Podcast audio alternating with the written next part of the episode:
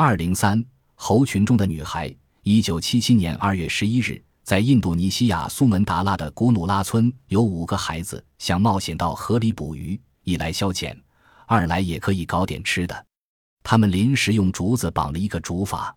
这五人中有三个男孩和两个女孩，其中一名叫动作米亚蒂菲尔达乌斯的十二岁女孩。这一天竟成了他历险生活的开始。五个冒冒失失的孩子上了竹筏。并把筏子往对岸划去，并停在那里。他们早已物色好了一块凹地，既能方便捕鱼，又能少冒风险。可是脆弱的竹筏被湍急的水流冲到了离河谷数公里的地方。孩子们用尽了力气，竹筏仍不听指挥，结果掀翻了。两个男孩被从岸边划船赶到的渔民救了上来，另外两个几天后从河底漂起来，早已溺水身亡。然而。埃米亚蒂菲尔达乌斯却没留下任何踪迹，家里人和乡亲们四处搜寻，但是除了他的爸爸，谁都认为他已经淹死了。事实上，女孩并没有死。从帆船的那天起，他已经度过了六年了。现在，埃米亚蒂菲尔达乌斯回到了家里，但他的感觉依然是少女时代的。对他来说，时间像静止的。从出事的那刻到现在，他在哪里？他是怎样找到回家的路呢？确切的说，他是怎样被发现的呢？我在水中拼命的游啊，已经一点力气也没有了。当我游不动时，我感到激流把我卷走了。我抓住了飘在我身边的一根树干，就是这树干救了我。我死死地抱着树干不放，不知过了多长的时间。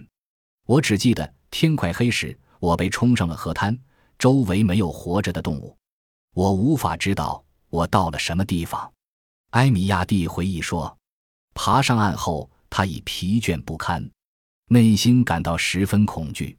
好在赤道地区的温度从未低于二十五摄氏度，使他没有被夜里的寒冷冻僵。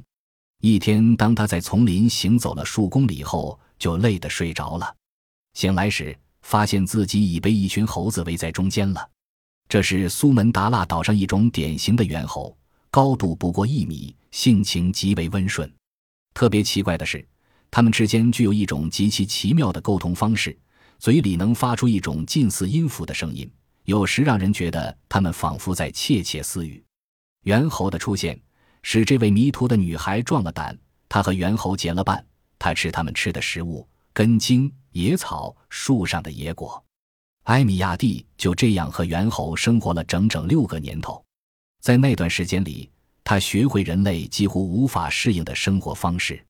他已丧失了说话的能力，他更愿意像猿猴家族的成员一样，用吼声来表达内心的激动。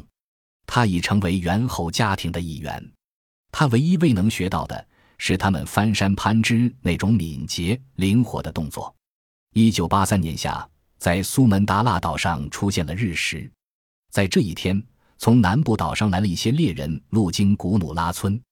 其中一人讲述了一个令人惊愕不已的故事：有一次，我们来到离这里六百英里的一片丛林里，遇上了一群猩猩。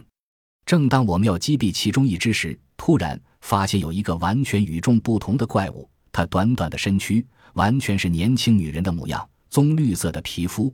长头发一直拖到脚后，手指长的如利爪。他慢慢在挪动着，惶恐、逼人的眼光紧盯着我们。我们恐惧万状。那不是猩猩，是妖怪。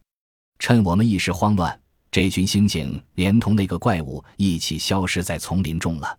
村里有个叫马尔西明的，听了这个故事后，急忙往费尔达乌斯家中奔去了。他对这个女孩的爸爸说：“你的女儿还活着，她在森林里。”第二天，一些男人进入了猎人所说的那个密林中去寻找失踪的埃米亚蒂。一个多星期后，他们终于遇到了这群猿猴。在这群猿猴中，赤身裸体的埃米亚蒂浑身泥土色，他的神态、动作和猿猴无异。尽管如此，人们依然能辨认出他来。同时，埃米亚蒂也认出了他的爸爸。父女终于团聚了。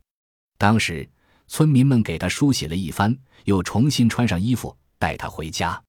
六年来，与猿猴一起生活，给他留下不可磨灭的痕迹，并在他的躯体上打下了深深的烙印。他的胳膊和两手弯垂着，如同和猿猴们作伴时一样。他经常两手支撑着地。